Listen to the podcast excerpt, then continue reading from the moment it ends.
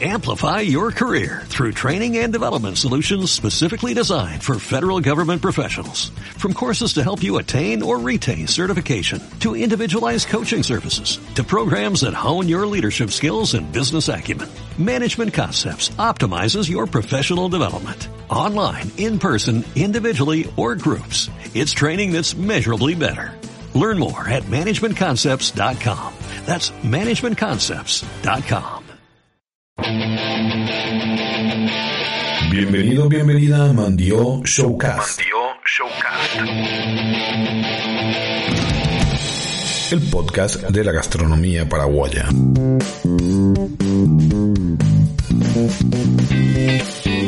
Bueno, muy buenas, ¿qué tal? ¿Cómo estás? Mi nombre es Daniel Román y esto es Mandio Showcast. El podcast de la gastronomía paraguaya y algo más. Muchas gracias por estar allí, muchas gracias por acompañarnos en esta aventura que es la de descubrir la gastronomía paraguaya, quizás una de las gastronomías más desconocidas de Sudamérica y del mundo. ¿Mm? Vamos a, vamos a meterle la coletilla esa y del mundo.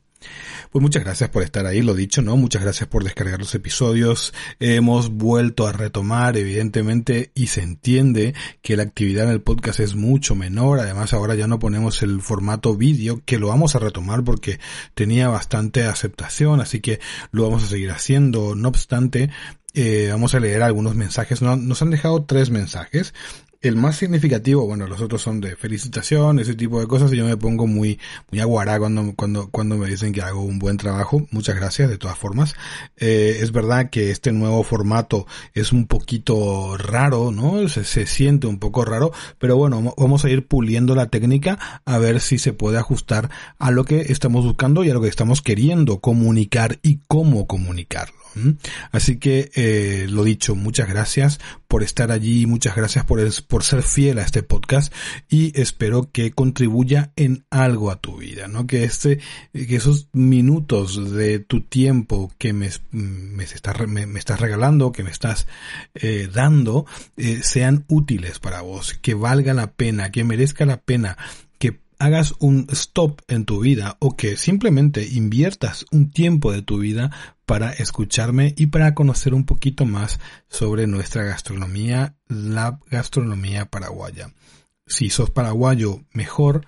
Me encantaría que seas paraguayo porque así pues vamos a hablar de algo que conocemos los dos. Si no lo sos, igual, porque te voy a estar contando algo que quizás no conocías y que está allí en el corazón de Sudamérica, muy cerca de donde vos estás. Si no sos de al lado de Paraguay y quieres conocer Paraguay, atrévete andate a Paraguay. Paraguay te está esperando. La mejor gente del mundo te está esperando porque en realidad así somos, ¿no? Y no lo digo yo, lo dice mucha gente que ha estado fuera. Puedes buscarlo por la internet que seguro que vas a encontrar muchas referencias de la gente que vive en Paraguay, que somos gente que te está esperando, que siempre está esperando al de afuera, porque somos básicamente ese nuevo Paraguay que se forjó después de la guerra de la Triple Alianza, somos gente de fuera, somos inmigrantes casi todos, ¿no? Lastimosamente eh, fue una guerra que eliminó a casi toda nuestra población y tuvimos que reinventarnos a base de gente de, de sociedad, de una sociedad que vino básicamente de fuera con las, con la poca gente que quedó en el país. Así que, si, si estás pensando en ir a Paraguay, no te olvides de escuchar estos episodios porque por lo menos vas a saber qué encontrar, qué comida vas a encontrar en Paraguay, ¿no? Sobre todo el, episodio pasado que hablamos de la empanada, la empanada es omnipresente en Paraguay, así como en Argentina también. En Paraguay la vas a encontrar en todas partes, en cualquier sitio donde vayas a comer, seguramente te van a ofrecer una empanada. Así que si escuchas ese episodio, vas a saber a qué te estás enfrentando. Eh, quería responder un poquito, mm, me, me, me escribe David Osorio, y me dice, te olvidaste de la empanada de mandioca. Es verdad, nos olvidamos un poquito de la empanada de mandioca. Yo creo que el pastel mandio eh, tiene que estar primero porque es una súper empanada. La mayoría de las empanadas, la masa, el, la, el, envoltorio, digamos, es como un accesorio. Decíamos que incluso en las, en las empanadas de Devon, ¿no? En las, en Cornells, donde están las minas de carbón, las minas de ese repulgue, ese, eh, el envoltorio era una especie de protección y también decíamos que en las tribus, ¿no? Que, que iban por el desierto también era una especie de protección, pero la empanada de mandioca, el pastel mandio, así se llama en guaraní, tiene algo espectacular, que es que la masa es deliciosa. Ese envoltorio es espectacular. Tenés que probarla porque de verdad que manda la empanada a otra dimensión. Porque decimos la masa está bien, siempre es rica, siempre es sabrosa y si está bien hecha, pues está bien. Pero no agrega un plus a la empanada. Una mala masa, pues si el relleno es bueno, pues puede pasar un poquito desapercibida. Pero en la empanada de mandioca, si encontrás una buena empanada de mandioca, casi todas, la verdad que yo nunca he comido una empanada de mandioca que no me guste. Es increíblemente buena. Así que, ¿qué estás esperando para ir a buscar una empanada de mandioca y corroborar lo que te estoy diciendo? Porque no solamente va a ser el relleno, va a ser el relleno más esa masa, más ese envoltorio que de verdad marca la diferencia. Y sí, me olvidé de hablar de puntualizar, porque me parece que la nombramos, pero no puntualizamos nada acerca de esta magnífica empanada, que es la empanada de mandioca. Así que, David, ya está dicho. Muchas gracias por escribirme y al resto de la gente, pues muchas gracias también, de verdad, por sus palabras. Hacen que, que cobremos fuerza.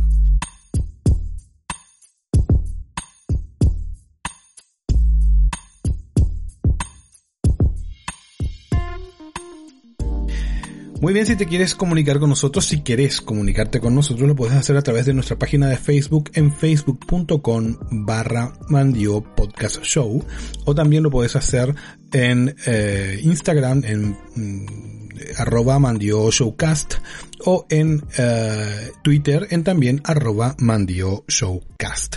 Envíanos tus preguntas, envíanos cualquier cosa, saludos, lo que quieras, que a nosotros de verdad que nos gusta mucho estar en contacto contigo. Estás escuchando Mandio Showcast. El podcast de la, gastro de la gastronomía paraguaya. El tema de hoy, vamos, hoy vamos a hacerlo un poquito al revés, porque sobre todo creo que merece la pena, ¿no? Hemos hablado con una chica muy interesante que está haciendo unas cosas increíblemente buenas. Tenemos problemas de audio, sin embargo, no he querido volver a llamar a Kimberly porque yo sé que está muy ocupada y no quería molestarle, ¿no? Con una llamada, otra vez ya hemos hecho la entrevista. Así que a pesar de que hay muchas partes del audio que no salen bien, he preferido poner esto a volver a molestar a Kimberly. Ella se llama Kimberly Samaniego y es, eh, está a cargo, ella y sus compañeras están a cargo de unas ollas populares, de unas 40 ollas populares en todo el departamento central en, en Asunción. Ella es del Bañado Sur, eh, y están haciendo cosas espectaculares. El tema de la pandemia en Paraguay, en mi país, ha golpeado bastante fuerte. Eh, es bastante complicado ahora mismo el tema, ¿no? Hay muchas muertes, hay muchos contagios, a pesar de que fuimos uno de los, esos últimos países que entró en la dinámica de la muerte, digamos, ¿no? Porque en una primera etapa Paraguay como me parece que estaba como aislado, ¿no? De todo. Claro, no tenemos mucho turismo, evidentemente era un país que estaba salvaguardado hasta cierto punto, ¿no? Pero con el paso del tiempo esto se disparó, los contagios de Brasil, bueno, eh, eh, es, es estúpido buscar eh, culpables, no es una pandemia, el virus está en todos lados. Entonces, eh, pues claro, lo primero que se resiente es la economía con esto, ¿no? Con cerrar todo, cuando cierras todo, lo primero que se resiente es la, economía y más en barrios tan deprimidos, tan, tan humildes como son los de los bañados, ¿no? Y cerca de Cateura. Kimberly Samaniego entonces es una chica que está haciendo ollas populares para dar de comer a la gente que más lo necesita. Eh, hablamos del puchero en este programa, hablamos de ese, de ese, de ese plato tan nuestro, ¿no? Que casi quiere decir, se fue a buscar para su puchero, ¿no? Quiere decir, este sí que es un sinónimo de alimento, no la empanada. El puchero sí que es un sinónimo de alimento. Entonces quisimos, eh, hacer como una especie de hilo conductor, ¿no? Hablar con esta chica que está haciendo cosas tan grandes, cosas tan, tan importantes para mucha gente y eh, enlazarlo con ese sinónimo de alimento nuestro que es el puchero. Así que vamos a hablar un poquito eh, con Kimberly eh, sobre todo lo que está haciendo, todo lo que tienen, todos los proyectos que tienen en marcha, cómo, cómo lo están haciendo. Eh, ellas reciben donaciones en su página de Facebook, que es facebook.com eh, barra ollas populares eh, solidarias. Lo vas a tener aquí en la descripción del episodio. Y luego también sus números de teléfonos que también van a estar aquí abajo. Así que por favor, si tenés algo para donar, algo, no que te sobre, sino si querés compartir algo de lo que tenés con alguien más, por favor hacelo. Aquí tenés eh, los números de contacto y la manera de contactar con ellas. Así que, señoras y señores, eh, lo, lo, dicho, ¿no? Vamos a intentar entrelazar eh, lo del puchero, lo de este plato tan nuestro, tan, tan, tan humilde, ¿no? Pero tan rico a la vez, con, con este súper emprendimiento que están haciendo ellos. Primero, así que mm, cambiamos un poquito el formato del programa porque creemos que, creemos que esta entrevista sí que es importante. Así que eh, primero vamos a tener la charla que tuve con Kimberly y luego vamos a hablar del puchero como siempre, ¿no? Eh, voy a estar acompañado, como siempre, hablando del puchero de, de estos dos compañeros que, que, estamos empezando, que estamos viendo a ver qué tal lo hacemos. Así que van a estar conmigo Carlitos y Don Julio explicándote un poquito la historia del puchero. Así que eh, no te vayas de allí y vamos a escuchar a Kimberly mmm, en nada, en segundos. Ya. ¡Viva a nuestro único líder! Mandio Showcast. Porque no solo de Bacaí vive el hombre.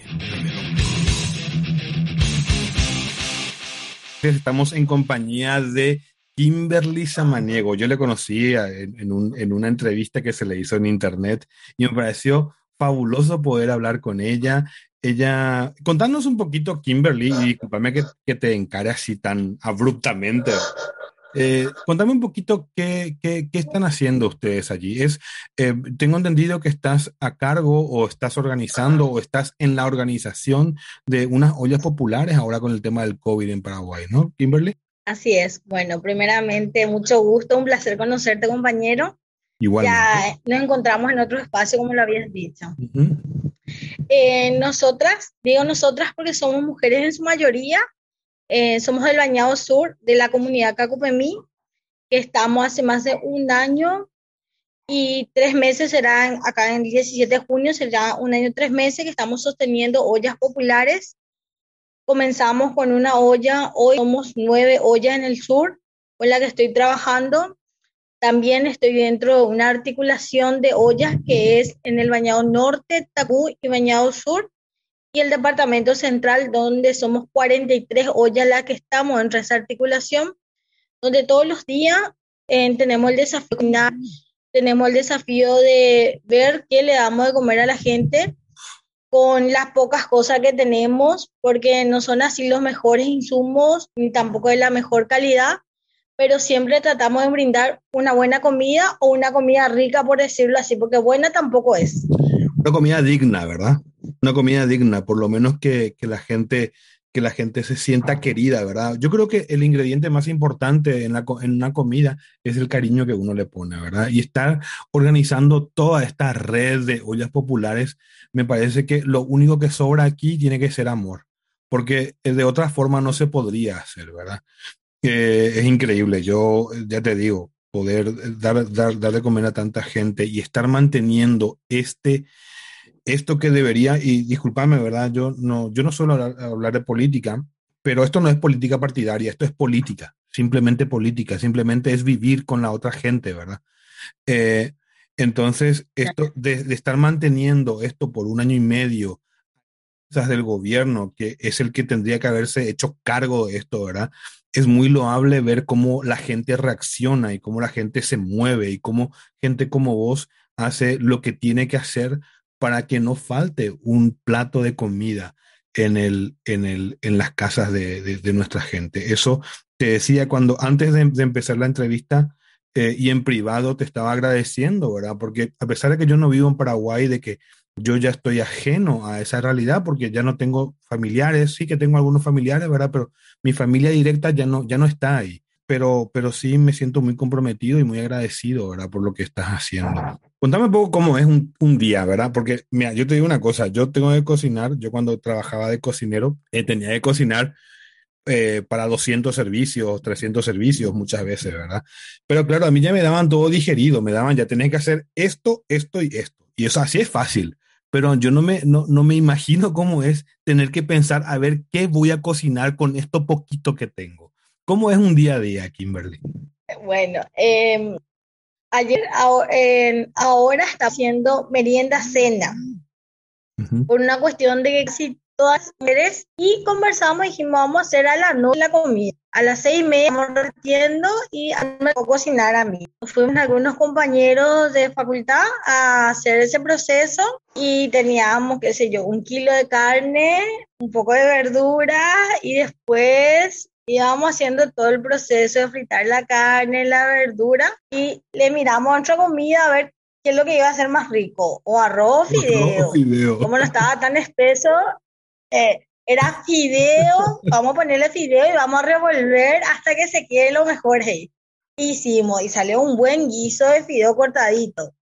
Entonces, es en el momento que vos estás cocinando de acuerdo a cómo vos ves que tu comida, la la comida se van, eh, entonces ahí voy a saber si le pones arroz, fideo o cómo le haces, pero en ese proceso es donde ya vas eligiendo cuál va a ser el menú. Y, claro, pero también, también seguro que está el tema de, vamos a repetir, ayer hicimos arroz, entonces hoy tenemos que hacer fideo, ¿verdad? Por no ir repitiendo un poco lo que, lo que, claro, el, el, el, hidrato de carbono principal, ¿verdad? Porque claro, un plato pues tiene que constar de hidrato de carbono, de proteína y de verduras. Pero, pero aún así me parece... pero realmente con comida no tiene proteína.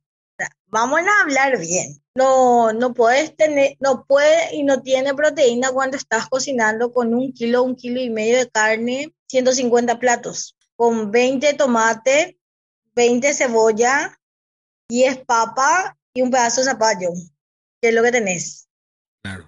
Y después es 5 kilos de fideo, que creo que es lo más mucho que le puedes poner. Lo que tratamos de cubrir es que haya algo que comer y como nosotros lo decimos en guaraní, tapar el bareá. O sea, cubrir esa hambre que hay. Sí, es verdad.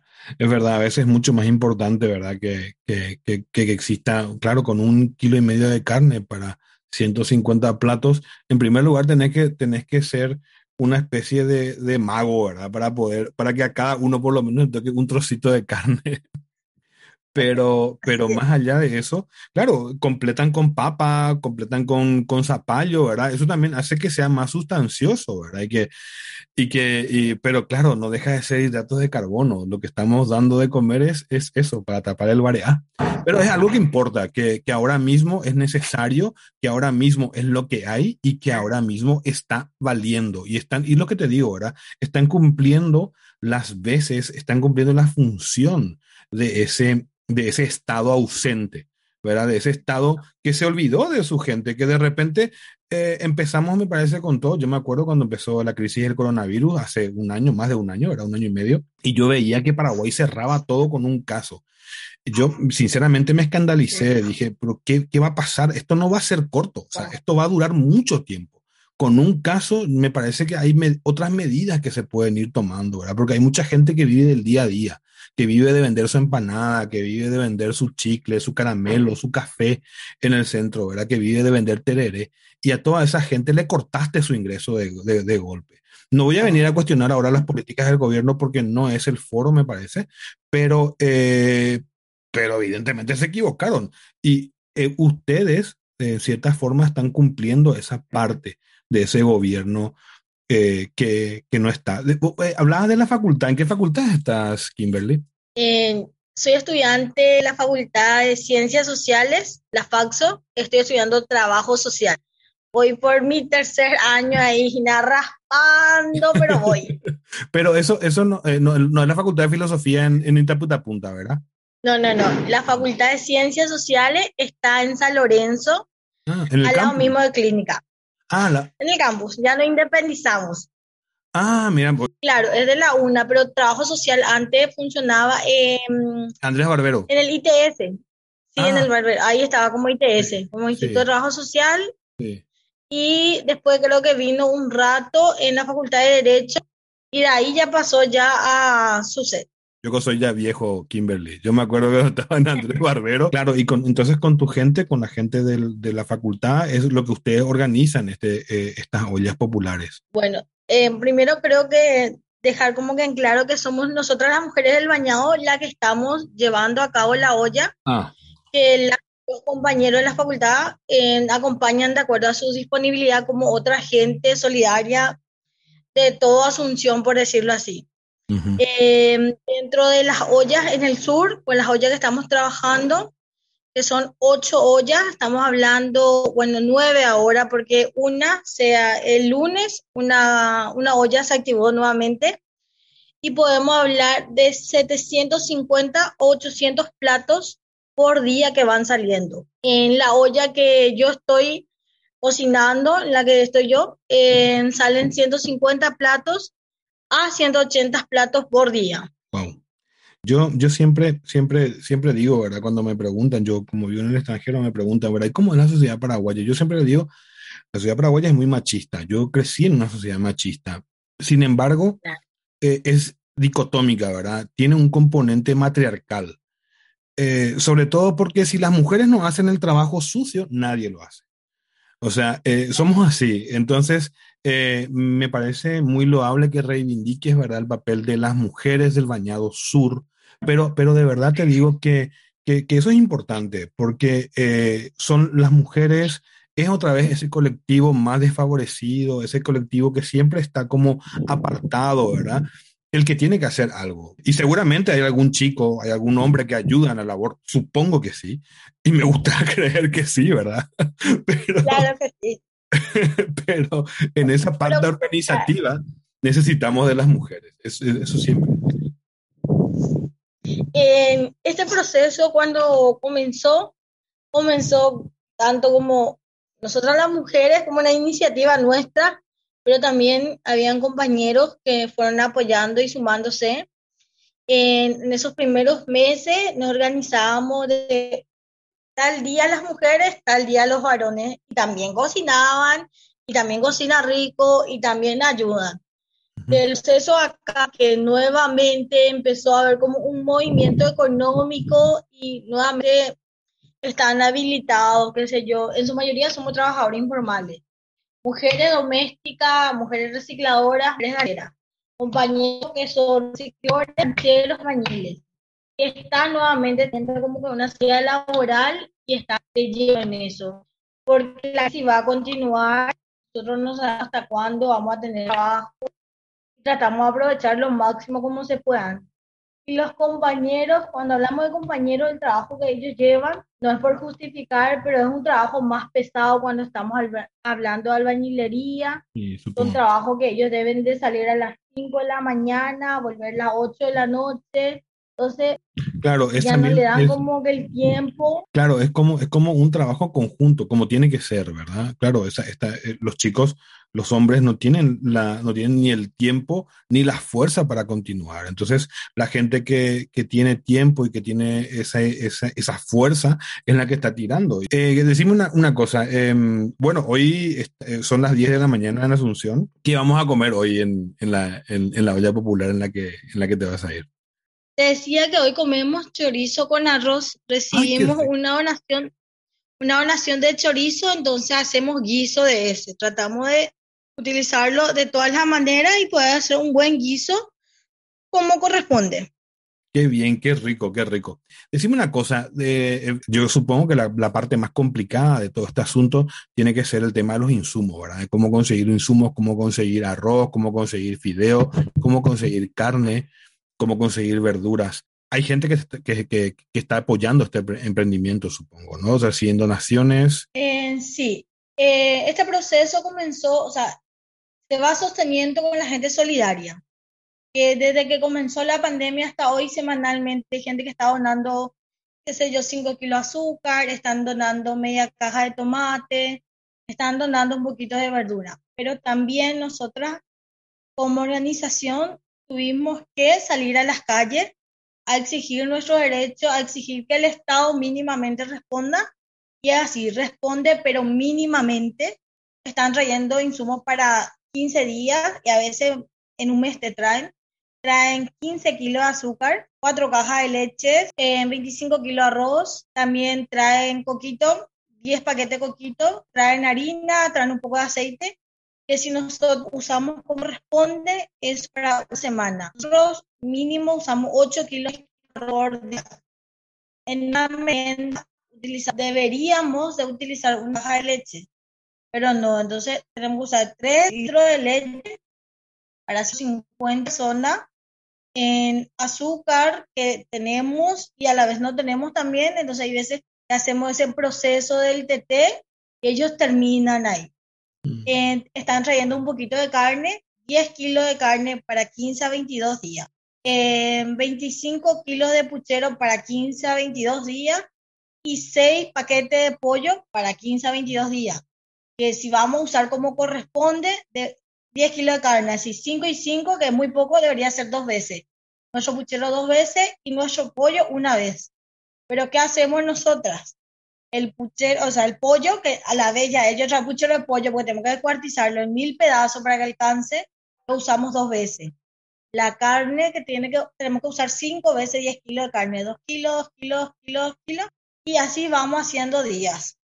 Y cuando ya no tenemos, vemos, eh, salimos con la vaquita o hacemos actividades. Mañana, por ejemplo, tenemos una feria de venta de cosas dulces y comidas, comidas minutas y cosas dulces para poder juntar dinero y comprar carne y verdura para lo que va de la semana.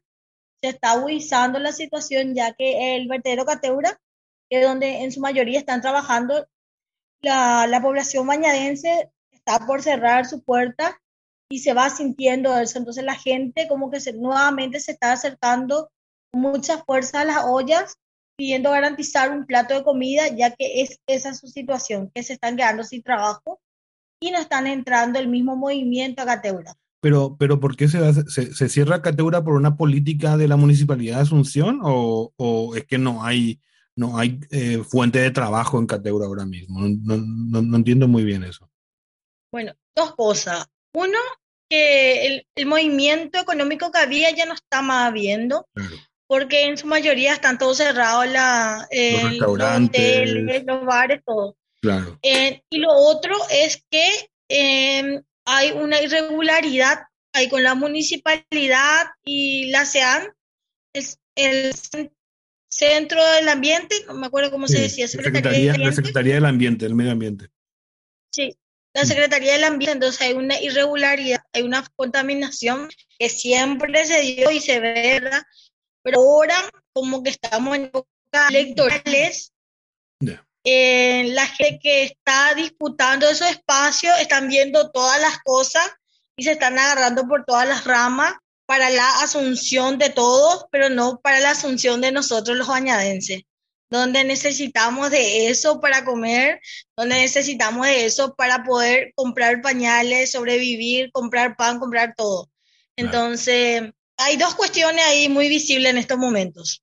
Sí, bueno, eh, la verdad que esa, esa democracia que tenemos en Paraguay, eh, huérfana, ¿verdad? Que no... Yo estoy muy, muy desencantado, ¿verdad? Pero, pero en todas partes en general, no solamente en Paraguay, ¿eh? Yo, yo, pero estoy muy desencantado. En toda América. En toda América, e incluso en Europa, ¿eh? ¿eh? es igual, es igual. Porque votar una lista sábana, no votas, o, al tipo que sale eh, electo ni siquiera le conoces, nunca le viste, no sabes ni, ¿me entendés? Entonces es, eh, es un problema, es un problema. Pero bueno, es, es, es, complicado. El tema de Cateura siempre fue complicado. Yo, ya te digo, yo, yo, yo llevo 20 años fuera de Paraguay y ya era un problema complejo hace 20 años y supongo que eso se ha ido complejizando, ¿verdad? Pero lo que vos decís es la fuente de, de, ingreso de mucha gente. La, hay mucha gente que vive de eso ahora mismo, ¿verdad? Y, y, y, claro, la pandemia, una de las cosas que tuvo fue esa reducción de, de movimiento económico y eso se va a ver reflejado, no solamente, ahí es el primer lugar donde lo vemos reflejado lastimosamente, pero se van a ver reflejados en otros, en otros aspectos de nuestra, de nuestra sociedad. Eh, Kimberly, una cosita, una cosita que yo creo, esta es la parte más desagradable seguramente, pero que hay que hacer. Decime un poco eh, eh, dónde, dónde la gente puede contactar con ustedes, con las chicas que están haciendo esto, para que puedan dar sus donativos. Bueno, eh, tenemos una página en el Facebook que se llama Ollas Populares Solidarias, y ahí hay un numerito para escribir que sería conmigo, que estoy más así en, en el tema de comunicación, por decirlo así. En la mayoría son mis compañeras, compañeras de edad, no tan de edad, pero más señoras ya. Muchas de ellas no leen ni no escriben, entonces asumo yo ese compromiso colectivamente de trabajar, de gestionar las donaciones mientras que ellos están en los territorios. Y está la página, hay dos numeritos que serían el 0992 370 445, que es nuestro número de WhatsApp, y el número 0983 198 748, que es nuestro número para llamada, también tenemos WhatsApp, y de ahí vamos analizando toda la situación o coordinando cómo se vayan dando los procesos. También comentar antes de que se cierre el espacio, que estamos trabajando con niños en el bañado, con, estamos trabajando en la parte escolar. Lo decimos apoyo, creemos que no es, es, el nombre que le queremos dar. Eh, estamos trabajando con ellos, el lectoescritura, acompañamiento, porque como vos ya lo has dicho, estamos en una sociedad super machista, donde los más afectados son nuestros niños, porque mamá trabaja, papá trabaja, mamá está con cosas, papá está con cosas. ¿Quién, ¿Quién se acuerda de ellos? En cómo están ellos. Entonces, desde ese espacio también estamos trabajando con ellos. Tenemos niños que están en noveno, en noveno grado, que están sin leer, sin escribir. Niños que hasta ahora eh, te contaban el año pasado que la profesora les tiraba la oreja, eh, le hacía mirar la pared, eh, la profe le pegaba con la regla, que son cosas que vienen desde mucho tiempo atrás, que se sigue reproduciendo y que eso marca en, a nuestros niños y a nuestras niñas, porque es una manera de ver esa violencia y que ellos después lo reproducen nuevamente. Y hace un año que estamos en ese espacio y hoy ya tenemos niños que lee bien, escribe, niños que antes tenían muchos problemas para hablar porque tartamudeaba por miedo o por varias secuelas que se fueron quedando, que hoy ya está hablando perfectamente. Y esos espacios son lo que eh, son como el espacio de agradecimiento por todo el trabajo que vas dando y les ves a ellos fortalecidos y fortalecidas, te dan un montón de ganas de seguir trabajándole esa evolución, ¿verdad? Es increíble, ¿no? Cómo, cómo eso reconforta y cómo eso paga todas esas horas de esfuerzo. Por eso, yo te digo y te repito, muchas gracias, pero, pero me da mucha rabia que, que tenga que decírtelo a vos, ¿verdad? Y no tenga que decirle a alguien electo, ¿verdad? Porque esa gente está allí sentado analizando lo que pasa como si fuera que hay tanto que analizar. No hay que analizar nada, ¿verdad? Te remangas la camisa y te vas, a, te vas al terreno y empezás ahí a trabajar como, como todo el mundo, ¿verdad? No, muchísimas gracias, Kimberly. Eh, muchas gracias por atenderme, eh, por atender mi llamada. Yo, eh, atrevido también, ¿verdad? Te vi ahí y dije, esta chica me encanta lo que está haciendo. de verdad, de verdad. pero, pero sobre todo eso, ¿no? Este es un programa de gastronomía. Hoy en el, en el, programa que vas a salir vos, esto sale como un podcast, así que se puede escuchar mil veces y cuantas veces quieran.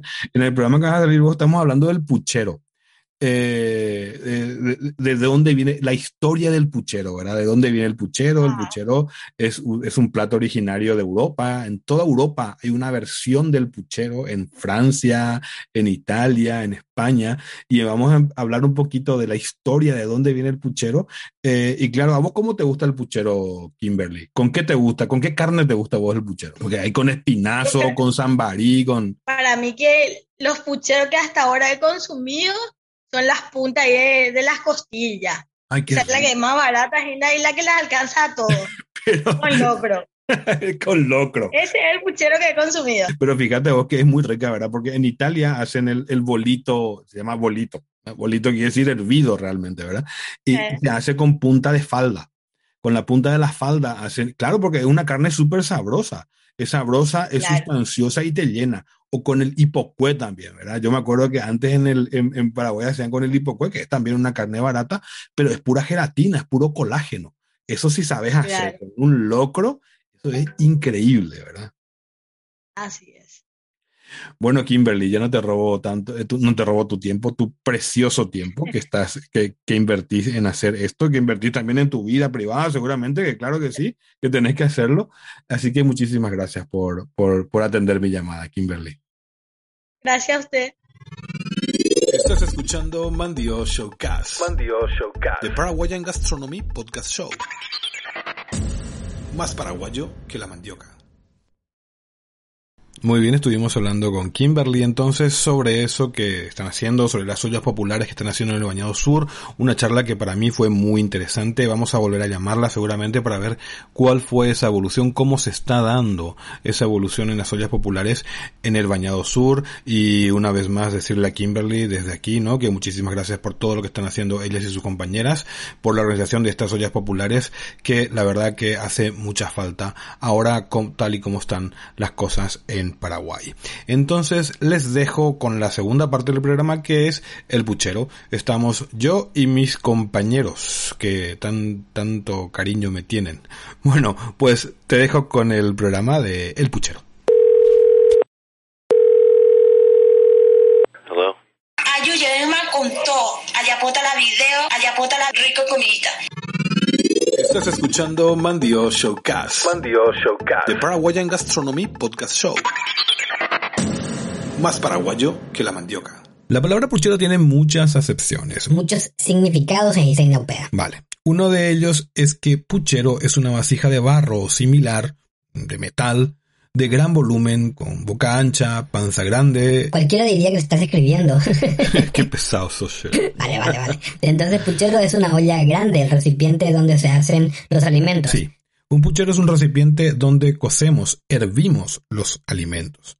Y como en el caso de la paella, hay un plato que toma su nombre de este recipiente. En la paella pasa lo mismo, ¿no? La paella realmente no es el plato, es el recipiente donde cocinamos el arroz. Y el arroz hecho en esa paella, por lo general, toma el nombre de paella. Esto no se lo digas a un valenciano, ¿no? Que dicen, no, la paella es valenciana y todo, todo lo demás es arroz hecho en paella. sí, es verdad, así, así, así son los valencianos. Y me, y me encanta que sean así. A ver si a ver si estoy entendiendo. Puchero es el nombre de un recipiente, de una olla grande y a su vez de un plato que consta de alimentos servidos. Eso es, de un plato que se parece al cocido español. Desayuno a veces tres huevos, todo completo, algunas macadamias con leche, pero nada de carne, muy poco carne. Cada vez que tomo carne Estás escuchando Mandio Showcast. Mandio Showcast. The Paraguayan Gastronomy Podcast Show más paraguayo que la mandioca. Una vez más, para conocer el origen de nuestro tan popular puchero, tenemos que viajar al otro lado del Atlántico. Atlántico, repetí un poco, Atlántico, no Atlántico, mopio, yuta, peseño. Bueno, no te enojes. Continúo. Nuestro puchero nació en el viejo mundo, por decirlo de alguna forma.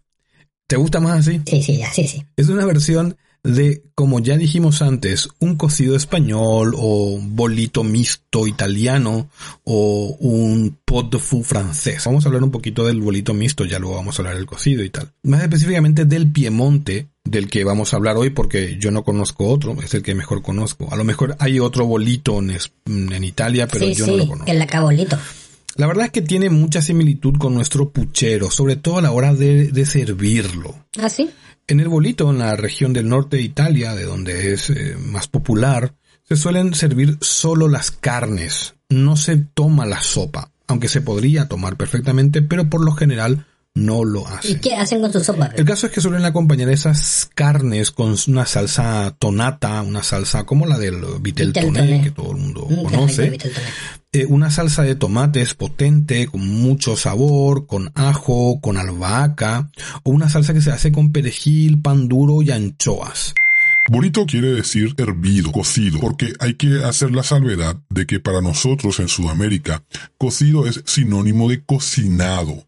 Sin embargo, en España y en Italia, por ejemplo, suele significar solamente hervido, no cocinado de otra manera. Solamente cuando se pierde un alimento se llama cocido. No es sinónimo de cocinado en general, sino de cocinado en agua hirviendo. Vale. Bien, decíamos entonces que el bolito italiano tiene muchos tipos de carnes sabrosas, como la lengua, el chorizo, la costilla de cerdo, el rabo de vaca, o sambarí, o morcillo, como quiera que le llamen en tu país, o falda, ¿no? Entonces es muy complejo. Y lleva estas salsas para ir comiendo con la carne. En eso se diferencia de nuestro, de nuestro puchero, ¿no? Pero sin embargo en Argentina suelen servirlo así, las carnes aparte, ¿no? Las verduras apartes. Este cocido, este bolito, no suele llevar, eh, no suele llevar verduras, ni, ni, ni patatas, ni ese tipo de cosas. El put le feu, sí, perdón por mi francés, ¿Alguien me puede ayudar, por favor, con la pronunciación? Señor Google, adelante. Pulafeu. Bueno, pot de feu, francés. Yo no me sale. Bueno, déjame continuar porque... Vamos. La poule fou, que a su vez, según algunos autores, es una versión de la medieval olla podrida española, que no debemos confundir con la muy popular olla podrida de la zona de Burgos en España, en la zona, este, la olla, la olla podrida de Burgos es una versión otra vez de la olla podrida original, ¿no? Que es un cocido que lleva garbanzos. La de Burgos lleva normalmente alubia roja, poroto rojo. Lleva, ¿no? Esa es la gran diferencia. Eh, y esta olla podrida original, la medieval, era un plato muy, muy contundente que llevaba aves, llevaba garbanzos, vamos, de todo, todo un poco, ¿no? El caso es que los pucheros o los cocidos son platos muy extendidos en Europa, tanto en la zona norte, en, Irlanda, en, Inglaterra, en Francia, en Alemania, en todas partes hay una versión de cocido. En África también hay cocidos, el tiembuyén, por ejemplo, es un, plato muy típico en toda la costa atlántica africana. Yo probé uno de Senegal y me encantó, es con pescado y se utiliza arroz o trigo, ¿no? Pero está muy, bueno, muy rico. Bueno, bueno, tampoco tenemos que olvidarnos del ramen. El ramen es una sopa, es un caldo de origen, un cocido de origen chino, pero que se come muchísimo, muchísimo en Japón, que se hace a base de un caldo de huesos de cerdo y de pollo muy, muy potente y que suele llevar un poquito de pasta, de huevo cocido, de, se lleva algo que se llama dashi, que se hace con, con katsubushi, con alga kombu y que está espectacular. Eso es importantísimo y no olvidar tampoco de estos, de este cocido. Bueno, el caso es que los, los pucheros o los cocidos son un plato muy extendido en Europa y en otras partes del mundo, eh, pero son un plato pobre de aprovechamiento, de cocciones lentas y largas, muy, muy típico en zonas rurales, pero como vamos a ir viendo, no siempre fueron pobres. Hay veces en que esos platos eran bastante completos y contundentes que no eran precisamente de las de, de la del extracto pobre de la pobreza. Sí, como se nota que nunca hiciste puchero en gas o en cerámica, porque ahí sí que te quedas pobre. En América Latina, por supuesto, tenemos miles de versiones de esos cocidos españoles. Aunque su nombre quizás el, mm, en nuestra zona, en la zona del Río de la Plata, eh, estaría más ligado al cocido andaluz o puchero. El, el, puchero andaluz quizás sea el que más se acerque a nuestra versión en el Río de la Plata, como ya decía. Pero el nombre no es lo que se parece. Aunque el que se puede comer en Argentina, como ya te dije, a lo mejor se parece más al cocido italiano que al cocido eh, de, la zona de Andalucía. Eh, la olla podrida eh, cubana que aunque ya no se llama así, de hecho ahora le llaman caldoso, ha cambiado varias veces su nombre en Cuba. me extraña que hayan cambiado ese nombrecito. Pero así sí que la llaman en Puerto Rico, se parece un poco más al plato medieval español. Como ya dijimos, no es otra cosa que un cocido con costillas de cerdo, de chancho, chorizos, morcilla, una especie de albóndiga que se llama pelota de pan, panceta, garbanzos, ajo, aceite de oliva. Aceite de oliva a lo mejor en Cuba no, era porque por las circunstancias, pero bueno, pues, eh, perdón, en Cuba o en Puerto Rico, pues a lo mejor sí. La olla podrida. tiene un nombrecito horrible, ¿eh? Sí, pero que viene quizás del nombre olla podería. Ah, de poder. Que se fue quedando en podrida, ¿no? Podería, podrida. Fue transformándose. De hecho, cuando Colón llegó a América, la olla podrida era un plato de las clases altas. Era un plato que no todo el mundo podía permitirse, porque tenía muchas carnes. ¿No? Actualmente no es así, pero en, aquel entonces era, un plato contundente con muchos tipos de alimentos, tantos, tanto em, hidratos de carbono como proteínas. Y ahora la olla podrida fue quizás el primer plato europeo que se cocinó en América. Entonces podemos decir que la olla podrida es la madre de todos los cocidos, tanto en España como en América Estás escuchando Mandio Showcast. Mandio Showcast. The Paraguayan Gastronomy Podcast Show. Más paraguayo que la mandioca. En la América precolombina, sin embargo, existía una versión del cocido que se conocía con el nombre de ajiaco, o por lo menos eso es lo que nos cuentan algunas leyendas. Sin embargo, existen muchas versiones de estas historias. Lo cierto y lo concreto es que el ajiaco actual no sería posible sin alimentos traídos por los conquistadores como pollo, gallina, cordero, vaca, etcétera, etcétera, etcétera, cosa que ya sabemos. Chile, Colombia, eso también se le suele llamar todavía ajiaco a, los cocidos, a los pucheros. Cazuela o ajiaco también se le llama en Chile, por ejemplo, y en, y en, algunas zonas de, Colombia también se sigue llamar se, le sigue llamando El sancocho es otro nombre con el que se conoce al cocido en América, al puchero en América. En Colombia el sancocho es un plato nacional. Se prepara de unas 200 formas diferentes. 200 formas diferentes. Todo lo único que comen es puchero, ¿no? Todo lo único que comen es sancocho. Sí, y seguramente nos quedamos cortos, ¿eh?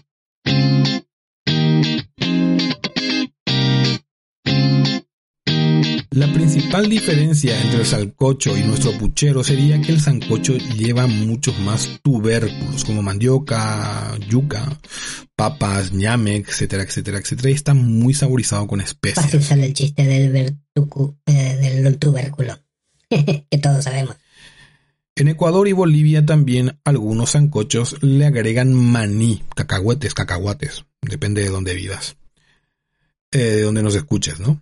En Paraguay el puchero tiene dos significados. Menos mal que no dijiste acepciones, porque te iba a dar una capa. ¿Por, qué, la violencia? El primero de ellos es eh, el plato, por, pero también es el corte. El primero de ellos es el plato, ¿no? La comida. puchero es una comida. Pero también es un corte, ya sea de res o de pollo, que cada vez es más frecuente verlo de pollo, ¿no? Con muy poca carne. Lo que significa que el puchero en sí lleva más huesos que carne. La calidad del mismo, del plato, dependerá de la cantidad de carne que lleve y por supuesto también de la, del corte, ¿no? Los más humildes sean quizás los que llevan poca, eh, por ejemplo, pata de vaca y pocué, que se llama, ¿no? Que tiene mucha gelatina pero tiene muy poca carne. Los más sustanciosos llevarán osobuco o espinazo con carne, claro, porque tenemos el espinazo que no tiene carne.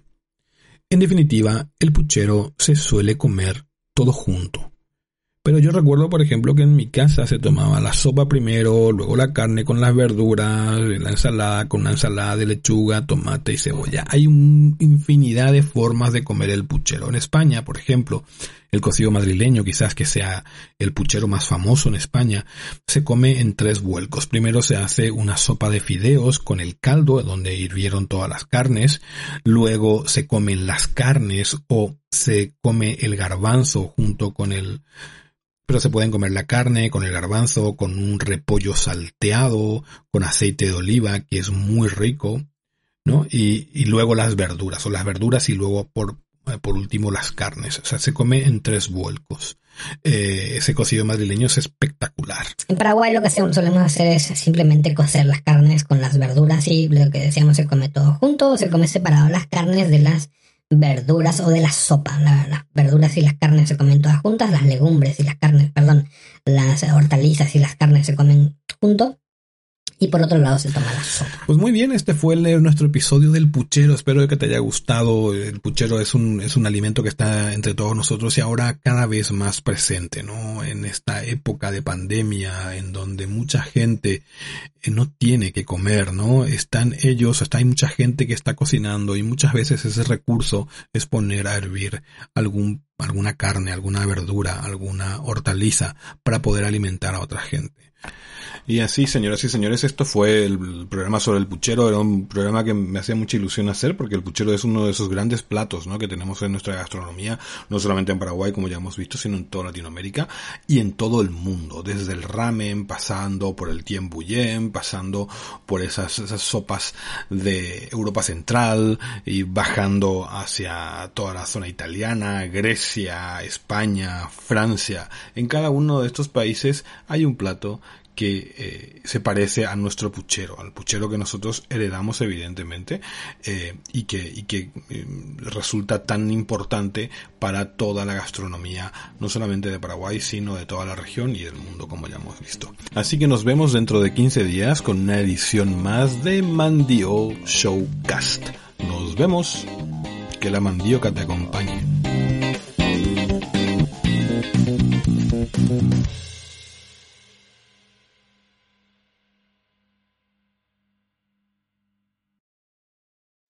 Amplify your career through training and development solutions specifically designed for federal government professionals. From courses to help you attain or retain certification, to individualized coaching services, to programs that hone your leadership skills and business acumen, Management Concepts optimizes your professional development. Online, in person, individually, or groups. It's training that's measurably better. Learn more at managementconcepts.com. That's managementconcepts.com.